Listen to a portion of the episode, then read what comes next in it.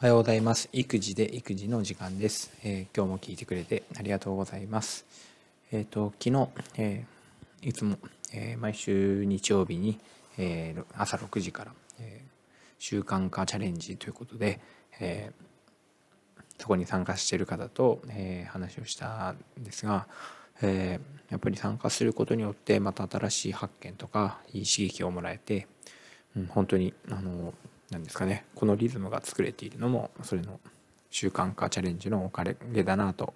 思いました。でえっ、とですね昨日、えーと、その中ですごく何、えー、て言うんですかねストンときたものがあって、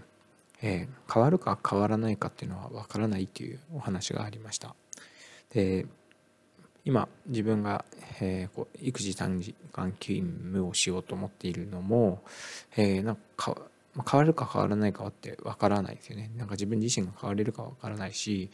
まあ、今まで、えー、ちょっとですねこう管理職とか、えー、教育委員会の方も、えー、なかなか変わらないなとか思ってはきましたけど変わったらラッキーくらいの前提でやってみるといいですよとか、えー、変わるのはまず変わるのは自分だけで変われるようなきっかけを与えるっていうあの自分が変わることは自分でチョイスができたりとか、えー、人の助けを借りながら、えー、借りながらできたりとか、えー、でも根本的には人間は成長したい動物なんですよなんていう話も聞いてすごくなんか勇気が湧いてきました。で、ま、例えばおすすめのご飯屋さんを勧める時にもここに行きなよって言われてうんなんかこう紹介されるよりもここがすごく良かったんだよってこう自分はこう良かったってこと。自分の価値観ですよね。自分の価値観をなんかこう相手に押し付けるんじゃなくて自分が良かった良かったって思っている。そういうなんか前向き人間を見ている。充実人間を見ていると周りもあだったら自分もっていう気持ちになっていくのかなって思いました。子供たちもそうですよね。多分大人が楽しそうに本を読んでいれば自然となんかこう俺も本読もうかなみたいな気持ちになるかもしれないし本を読みなさいって毎日言われてたらどんどんどんどん読みたくなくなるのかななんて思いました。ということで、えー、昨日の、えー、習慣化チャレンジで学んだこと、えー、また、えー、生かしていきたいなと思います。で、え今日は、え題名に書いたことなんですけども、え1日3時間ですよ1日3時間毎日子供と過ごす時間を変えるとしたら買いますかっていうことです。でもっと言うならばもし子供が大きくなってあの時の時間2021年の時間に戻って1日3時間毎日子供と過ごす時間を変えるとしたら買いますかってことですね。うん。まあこれをふと思ったのもやっぱ育児短時間勤務をすることによって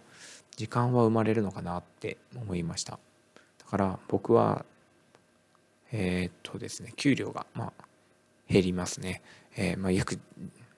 推定、まあ、10万円近く減るのかなと思ってますけど、まあ、10万円かけて2021年の、えー、例えば4月、えー、1ヶ月、えー、1ヶ月10万1日3時間戻ってきます子供と過ごしていいですよ。って言われたら買いますかね。自分が50歳60歳ぐらいになった時にあの時間あの時に戻って過ごせるとしたらなんか買っちゃいそうな気がするなって思ったそう考えると今のこの時間ってものすごく貴重な時間だなって思ったんですね。でまあ数年経ってですよ。僕が5060になっても結局時間っていうのもなやっぱり貴重なだなって思ってるとは思うんですけど。でもこの2021年の時間っていうのはその時とはまた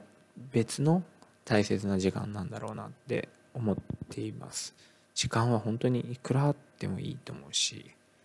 それを自分のためや家族のために使えてるって本当に大事なこと、うん、貴重なことだなって思います。でまあ今もそうだけども、えー、こう読み聞かせをしたりとか一緒に遊んだりとか一緒にご飯を食べたりとか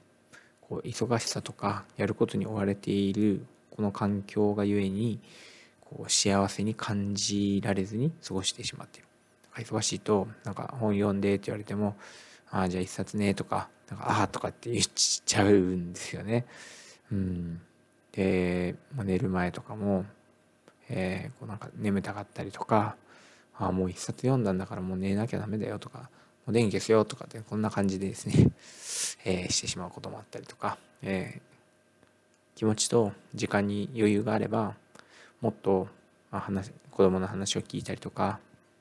子供の言い訳を聞いたりとか、えー、こう待ってあげたあげられたりとかもっと良い言葉を選んだりできるのかもしれないって思ってなんかこのね時間を生み出すってことをしてみたいなって思いました。で生活面でも本当前回も言ったんですけどなんかやっぱりこう書き込むようにご飯を食べてしまったりとか、まあ、眠気覚ましのためにコーヒーを飲んだりとか、えー、なんかストレスの発散にビールを飲むとか、うん、なんか食べるっていうことに幸せを感じるってこともなんかこうできてたかなとか、えー、あと土日も何かしら仕事を抱えながら生活してるっていうのも、うん、なんかもったいないなって思いました、えー、その時間その瞬間を楽しんだり幸せを感じたり充実した毎日が遅れたら幸せだなって思います。もちろん。なんか仕事を全部じゃ取り払ったら、ね、なんか幸せなのかなっていうとそうでもなくて、うん、なんかこう限られた時間の中で精一杯やって一生懸命やったな仕事の方も頑張ったなって思えるとより一層こう頑張れるのかなって思います。うん、なんかこうちょっとこう気持ちよくハイキングに行って、えー、そこで食べたものとか飲んだコーヒーってやっぱり美味しくって、えー、別に疲れてもないけどなんか食べたものとか、えー、飲んだものってまあ美味しいけどなんか美味しさは1倍しかないかなって思うんですよね。うん、だからまあもちろん仕事も一生懸命やって、えー、その中で、えー、余裕も生まれたらいいななんて思います。でまあ学校の方の勉強とかですね、え、授業とかですね、えー、もう少しこう離れてみることによってこれまで指導書通りにやっててねあの後悔した授業も何か一工夫できるかもしれないし、えー、クラスの子どもたちとの関わりも、まあ、時間的に限られるから今よりももっと大事にしなきゃって思えるかもしれない。で公務文書とか、えー、自分の持ち分の仕事も今までやればいいかと済ましていたこともなんかちょっと楽しく感じたりもするかもしれないななんて思いました。でまあ1年とりあえず過ごしてみようかなと思ってるんですけど、まあ、本当にやりたいこととかやらなきゃいけないことって何なんだろうなとか、えー、なんで教師したのかなとか、えー、本当にしたいことなのかなとかえー、時間をかけてちょっと離れてみて考える機会にもなればいいななんて思っています。えー、この間読んだ百食屋さんは売り上げを減らして、えー、こう充実満足度を、まあ、なんですかね豊かで幸せな生活にしようって書いていました。え、その話のように自分も働く時間を減らしてみたら何かが変わるのかな何が変わるのかなっていうのを体感する一年にしたいななんて思います。ただ今こうやってねあのラジオで話すことを書き出してみて時間がないとか忙しいとか今の生活に言い訳をしているようにも感じたので今から今日今日という日から、えー、少しずつこう自分なりにゆとりを持ったりとか、えー、やることやることに幸せを感じたり充実感を感じられるように、えー、気持ちの方をですね、えー、こう柔軟に、えー、しなやかにしていきたいなって思いました、えこれは反省ですね、えということで今日は、え僕が育児短時金を希望する理由の2回目でした、え聞いてくれてありがとうございました。